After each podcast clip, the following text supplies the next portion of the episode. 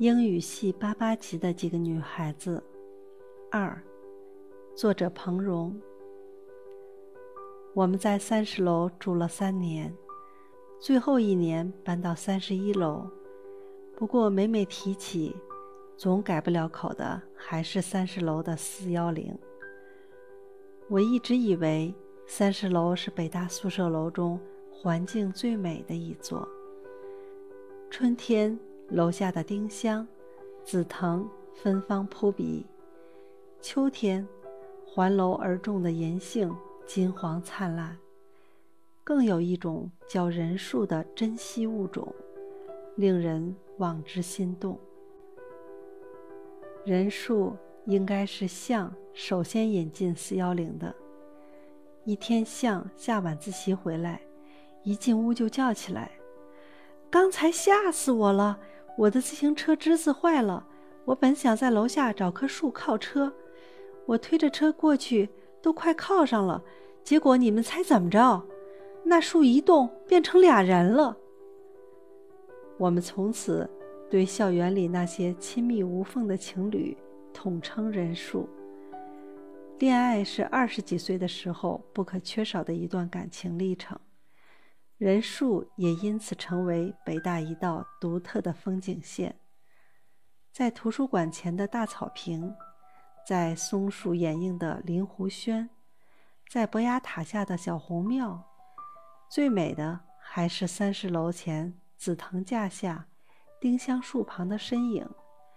尤其是毕业后再回燕园，我总是从那些似曾相识的人树中看见自己的影子，心中不觉泛起些许“你中有我，我中有你”的温馨。临毕业那年。学校出台了一个规定，称为“校园十条”。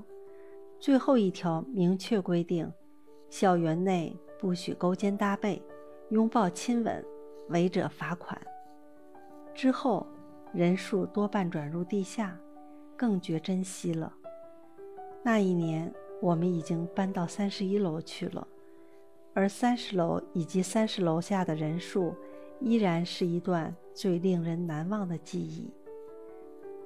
印象中，四幺零第一次真正的集体活动是大一的冬天。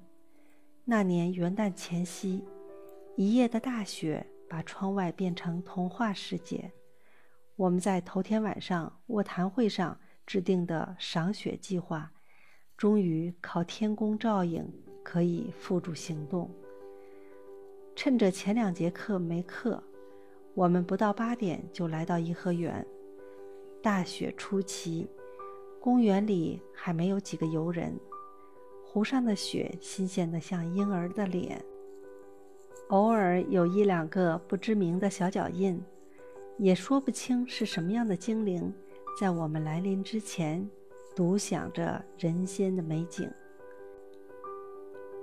我们笑着闹着，尽情地拍照。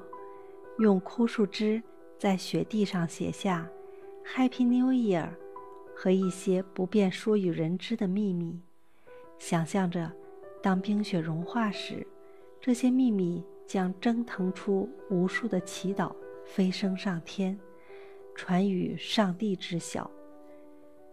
踌躇良久，我们终于决定放弃后两节课。那是我第一次逃课。直到中午才回学校。到了宿舍，大家才发现相机不见了。那架相机是小蔡借的。一路寻回去，望着昆明湖上拥挤的人群，心情早已不能和早晨同日而语。我们凑钱买了一个同样的相机，让小蔡还了。为了那个乐极生悲的早晨。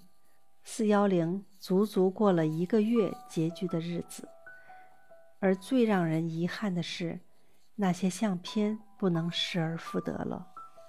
好在记忆中的照片是永远不会褪色的。四幺零成员当年的倩影，至今清晰如昨日。